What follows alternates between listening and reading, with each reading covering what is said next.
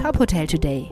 Die Nachrichten des Tages für die Hotellerie von tophotel.de. Dieser Podcast wird dir präsentiert von deinem branchenspezifischen Update, dem ETL Adhoga Gastro Briefing. Wir verstehen dich.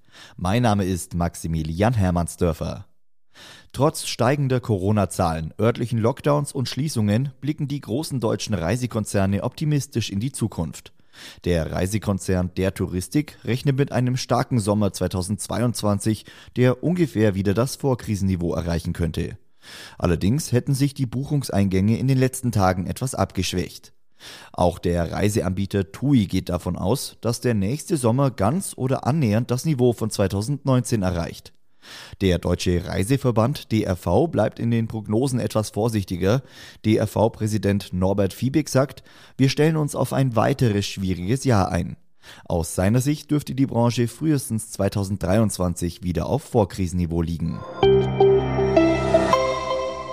Wer seinen Betrieb im vergangenen Jahr im ersten Lockdown schließen musste, hat wohl wenig Chancen auf Schadensersatzleistungen seiner Versicherung. Das Oberlandesgericht in Rostock hat in drei Verfahren zu diesem Thema zugunsten der Versicherungen geurteilt. Da Covid-19 zum damaligen Zeitpunkt noch nicht im Infektionsschutzgesetz als Krankheit aufgenommen war, müssen die Versicherungen nicht für die Betriebsschließung aufkommen.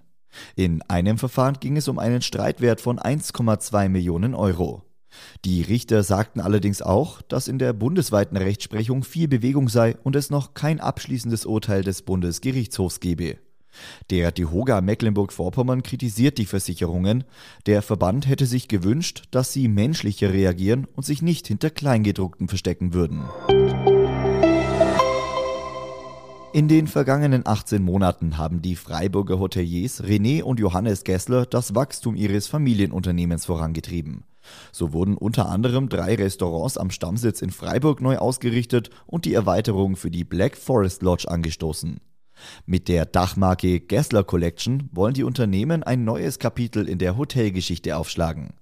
Zur neuen Marke gehören das im Oktober eröffnete Hotel Stadt Lörrach, die Black Forest Lodge und das Hotel Schloss Rheinach.